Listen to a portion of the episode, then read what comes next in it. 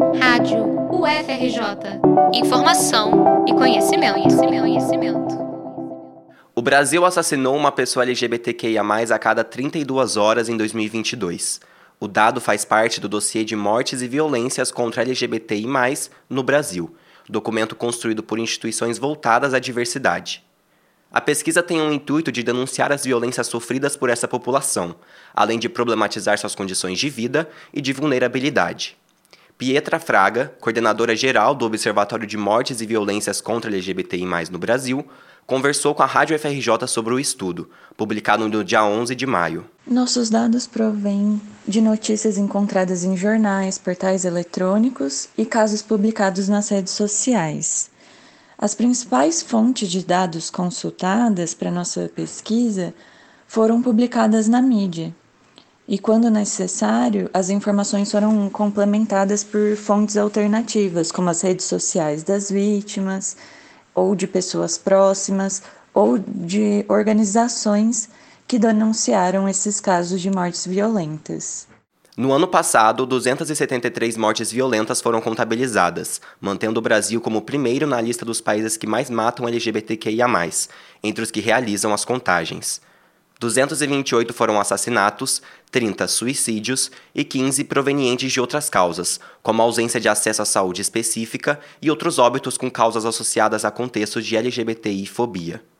As organizações do dossiê enxergam a homotransfobia como um problema estrutural e defendem que raramente é possível apontar uma causa única aos casos, então adotam o termo mortes violentas para tratar o conjunto dos diferentes tipos de mortes que são influenciadas pelo preconceito. Não existem censos governamentais voltados a essa comunidade. Por conta disso, sem dados institucionais como base, a subnotificação é um grande problema. Mas uma limitação metodológica que a gente tem é a ausência de dados governamentais e a massiva utilização de informações disponíveis na mídia. É, como a gente depende do reconhecimento da identidade de gênero e da orientação sexual das vítimas por esses meios de comunicação que reportam as mortes, é possível que muitos dados de violências praticadas contra a nossa comunidade LGBT sejam omitidos.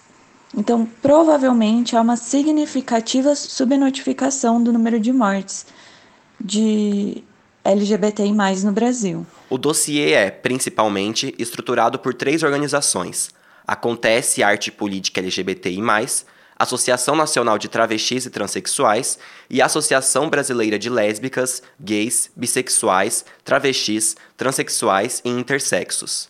Ele revela também dados com recortes de gênero e raça entre as vítimas. A parcela da população mais afetada é a de mulheres trans e travestis, com 159 mortes. 91 das vítimas totais eram pretas e pardas, e 94 brancas. Quanto à idade, a faixa etária é entre os 20 e 29 anos, representando 33,33% dos casos.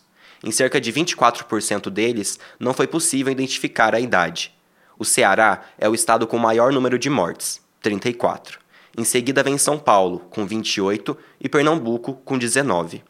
O suicídio também é um problema e sua ocorrência vem sendo observada pelas instituições, conforme ressalta Pietra Fraga. É importante também destacar que essa maior incidência de suicídio na população LGBTI, não se dá por, em função de problemas individuais de saúde mental mas decorre de um sofrimento social que é resultante da LGBTfobia que a gente vive diariamente em serviços de saúde, no convívio familiar, na dificuldade de ser contratado em um emprego e no próprio convívio social. Todos essas, esse preconceito que adoece a gente.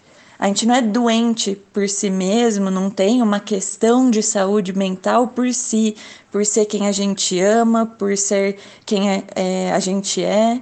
Isso não é parte de uma doença. É, é apenas uma das inúmeras formas possíveis de se estar no mundo. E o que adoece de fato é esse preconceito, é a gente ter que lidar com isso diariamente. É importante lembrar que o dossiê é uma das pesquisas não governamentais realizadas na tentativa de analisar a parcela LGBTQIA+, de brasileiros, uma vez que a desinformação e a invisibilidade ainda estão presentes. Por conta disso, são muitos os projetos que se dedicam ao estudo das vulnerabilidades enfrentadas.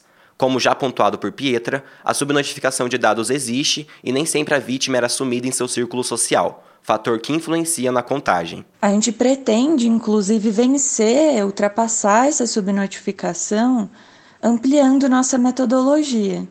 A gente gostaria de estabelecer parceria com ML, órgãos de segurança pública, com delegacias, para investigar as mortes ocorridas e saber do desfecho de forma institucional né, que tem uma, um outro peso.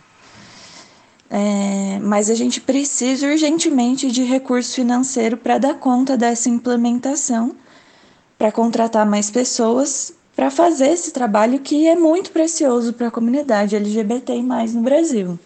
Mas a gente também precisa discutir nas escolas e universidades sobre gênero, porque isso é um fator de proteção a mortes de pessoas LGBTI. É, não se trata de uma suposta conversão de crianças a serem gays, a serem transexuais, travestis e toda a diversidade.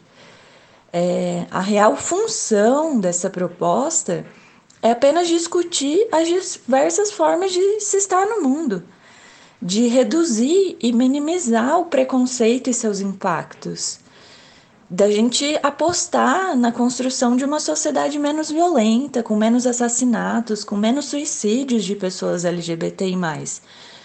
É, essa proposta é simplesmente uma forma de prevenção à violência.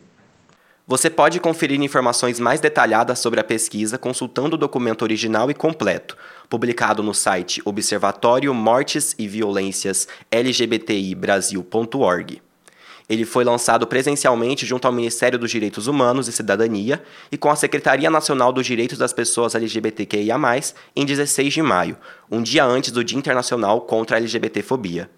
Nele, a metodologia de pesquisa, as referências, os órgãos parceiros e as especificidades das mortes violentas podem ser observadas. Reportagem de Luiz Gustavo Carmo para a Rádio FRJ.